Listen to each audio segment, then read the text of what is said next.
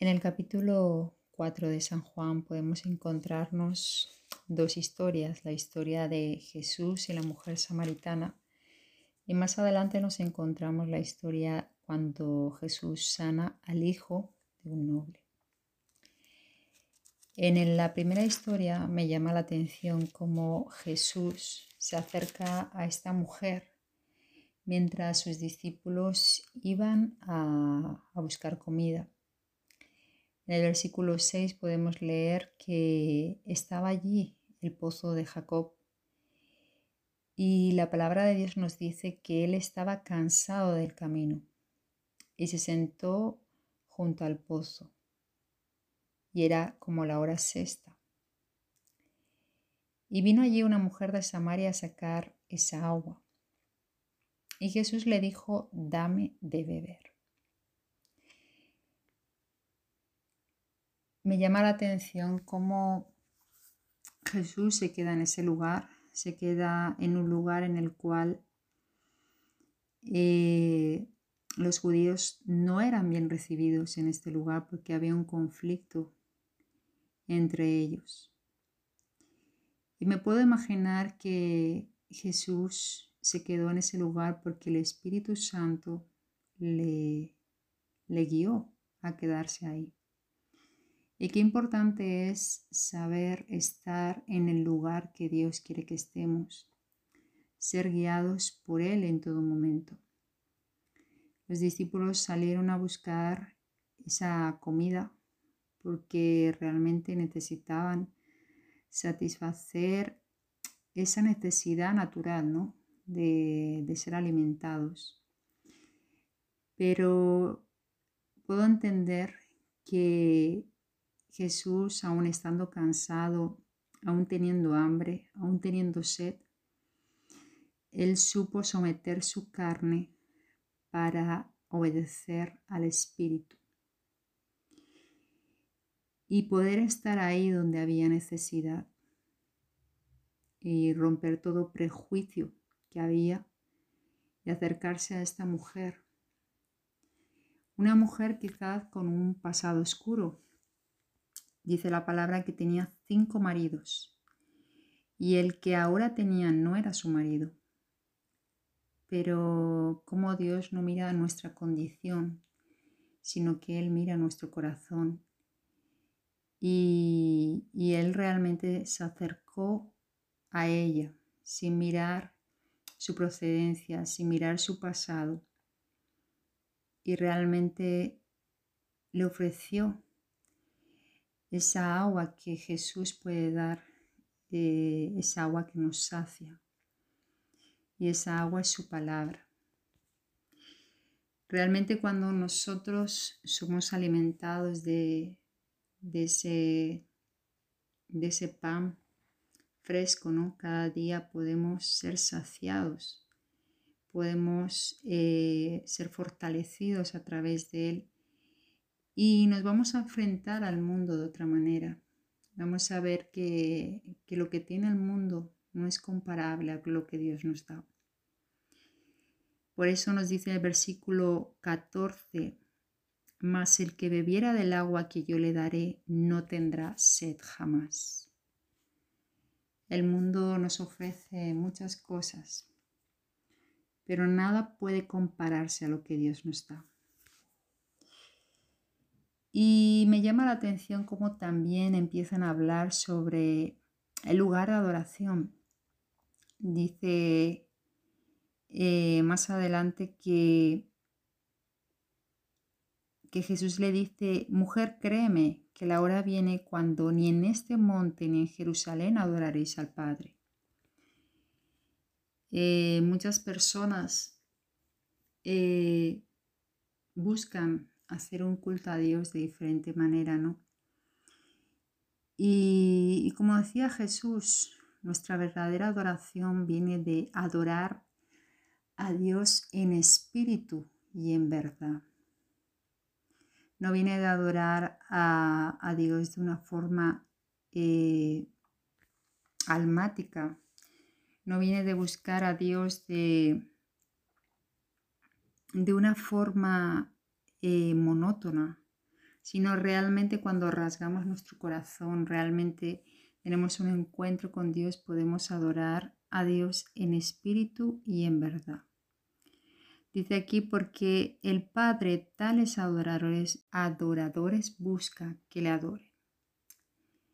En el 24 dice, Dios es espíritu y los que le adoran en espíritu y en verdad es necesario que le adoren. Amén. ¿Qué nos quiere decir la palabra con esto? Que nosotros, nuestra manera de vivir tiene que ser guiada por el Espíritu. Eh, no podemos seguir viviendo de una forma almática. Somos cuerpo, alma y espíritu, pero lo que nosotros tenemos que buscar es vivificar al espíritu a través de la palabra, a través de la oración, a través del ayuno. Y de esta manera nosotros no nos vamos a dejar llevar por nuestros sentidos, sino que vamos a buscar esa guía del Espíritu y, y cuando nuestra vida sea guiada por el Espíritu, nosotros vamos a estar adorando a Dios de otra manera, porque realmente Dios busca que nosotros le adoremos. ¿De qué forma? Siendo un sacrificio vivo y agradable a Dios. Que nuestra vida sea un sacrificio que podamos vivir en obediencia a lo que el Espíritu de Dios nos quiere hablar en cada momento. Yo puedo entender que, que Jesús realmente estuvo en ese lugar donde Dios quería que estuviera, junto al pozo, hablando con esta mujer. Y a través de esta mujer, Samaria tuvo un avivamiento, donde muchos reconocieron que Jesús era el Salvador del mundo, el Cristo, el Mesías, el enviado por Dios. Amén. Más adelante nos habla sobre la siguiente historia. Dice que Jesús sana al hijo de un noble, que empieza desde el versículo 43.